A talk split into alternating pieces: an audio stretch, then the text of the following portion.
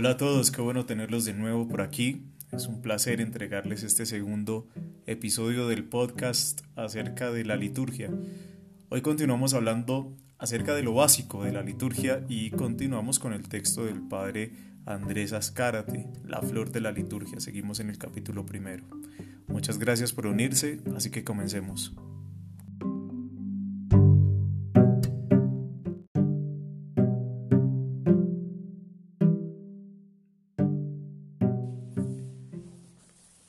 La última vez hablamos acerca de qué es el culto, cuáles son los tipos de culto que existen dentro de la iglesia y hoy para continuar vamos a iniciar hablando de quién es la persona que está legítimamente configurada para hacer o para ejercer el culto dentro de nuestra iglesia. Así, tenemos que aclarar que en primer lugar son cuatro personas son cuatro los sujetos que pueden ejercer legítimamente el culto dentro de la iglesia. Jesucristo, la iglesia, el sacerdote y los fieles. Aunque estén organizados de alguna manera en un tipo de graduación, eh, ellos son los ministros de la liturgia oficialmente hablando. En primer lugar tenemos a Jesucristo, que es el ministro principal, es el sacerdote supremo, es el único y verdadero pontífice del culto. Él es el mediador entre Dios y los hombres, Él es el que realiza la administración de los sacramentos, Él es quien ofrece el sacrificio, Él es el que canta las divinas alabanzas. Y eh, por él se pueden dar los demás ministerios.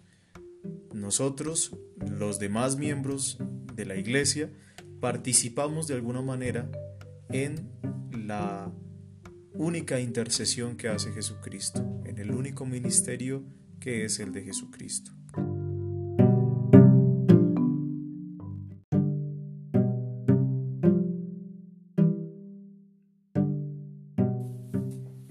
Este punto es importante que resaltemos algo.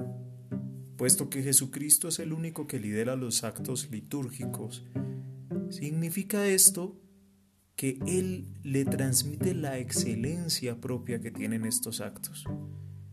Y por esa razón, siempre van a tener mayor majestuosidad, mayor validez y mayor excelencia el culto litúrgico que cualquier acto de devoción privada.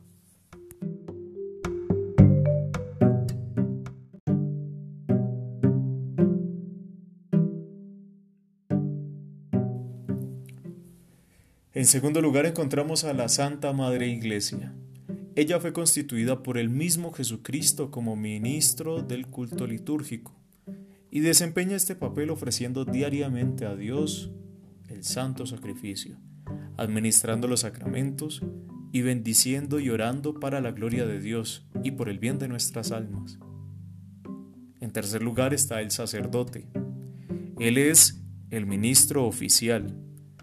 Ha sido ordenado por la iglesia y por eso puede ejercer el culto. El sacerdote no desempeña las funciones cultuales en su propio nombre, sino en nombre de la Iglesia y en el de la persona de Cristo. Él tiene poder porque es participado y en un sentido ministerial, en cuanto que, como ya dijimos, Cristo es el único pontífice. Esto no significa que el poder del sacerdote no sea real. No, el sacerdote tiene un poder, un poder real y eficaz pues viene del mismísimo Jesucristo y lo recibe legalmente constituido por la iglesia.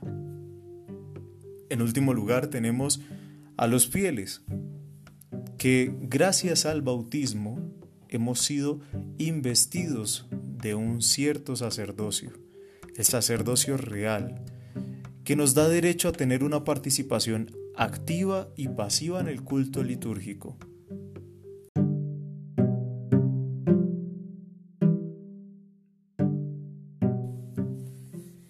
esta manera entonces, todos pertenecemos al cuerpo místico de Cristo y estamos unidos a Él como el cuerpo está unido a la cabeza, a la única cabeza.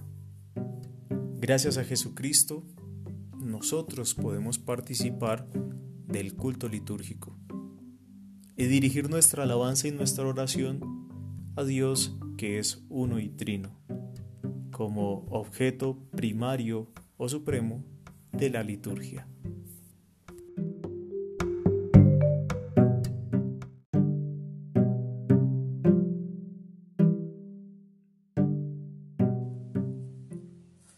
Para terminar entonces con este episodio, quiero que hablemos de una cosa muy importante. ¿Cuáles son los fines de la liturgia? La liturgia por sí tiene dos fines. En primer lugar está darle gloria a Dios, glorificarlo. ¿Por qué? Porque Dios es el principio y el fin de nuestra vida y Él es la fuente de todo bien. Aquí quiero invitarte a pensar en algo y es, si Dios es la fuente de todo bien, ¿qué podemos darle nosotros a Dios? Pues Él es la fuente de todo bien. ¿Acaso hay algo que Dios quiera de nosotros? ¿Acaso hay algo de lo que nosotros podamos dar que supla con esa, ese don tan grande que Dios tuvo por nosotros? Pues efectivamente, por esa razón nosotros celebramos en la Sagrada Eucaristía el mismo sacrificio que hizo Jesucristo, puesto que no hay nada que se compare al mismo don que hizo Jesús, Dios Hijo, en la cruz por nosotros. Y por eso nosotros nos unimos al sacrificio de Jesucristo en alabanza y gloria a Dios. Y en segundo lugar encontramos un fin que si bien va para nosotros como seres humanos, está orientado también a Dios. Puesto que nosotros los seres humanos hemos sido creados para conocer, amar y servirle a Dios. Y el segundo fin de la liturgia consiste en la santificación del hombre, en orden a que podamos alcanzar esa plena comunión con Dios.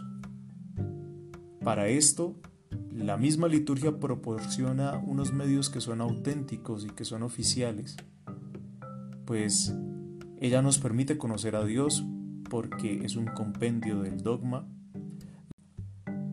nos permite amar a Dios porque la liturgia presenta a Dios en sus aspectos que pueden ser más amables por nosotros, y nos permite servirlo, porque la liturgia es el ejercicio de la obra de Dios. Además, que nos hunde en las fuentes mismas de la santificación, como es la Sagrada Eucaristía y los sacramentos en general. Normalmente estos dos fines suelen descomponerse en otros cuatro más especiales y que también se conocen clásicamente. El fin latréutico, el fin eucarístico, el fin impetratorio y el fin propiciatorio. El fin latréutico es aquel por el cual el hombre adora a Dios y le reconoce como Señor. El fin eucarístico es aquel por el cual el hombre da a Dios las debidas gracias. Como su creador y redentor se le reconoce entonces. El fin impetratorio es en el cual se le pide a Dios, tanto directamente o por intercesión de algún santo o de la Santísima Virgen, lo que necesitamos. Y el fin propiciatorio es aquel por el cual se le aplaca con sacrificios, oraciones y penitencias para que Dios nos perdone como juez justo que es.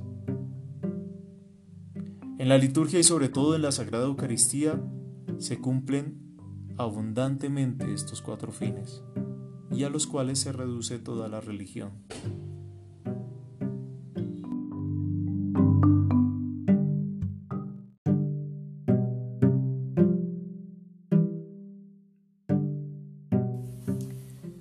Bien hermanos, con esto clave dicho, terminamos el podcast de hoy. Muchas gracias a todos por escuchar. Les pido que por favor extiendan este audio a quien ustedes consideren que les puede ser útil, les puede servir. Y seguiremos viéndonos en el próximo podcast. Que Dios los bendiga. Un abrazo para todos.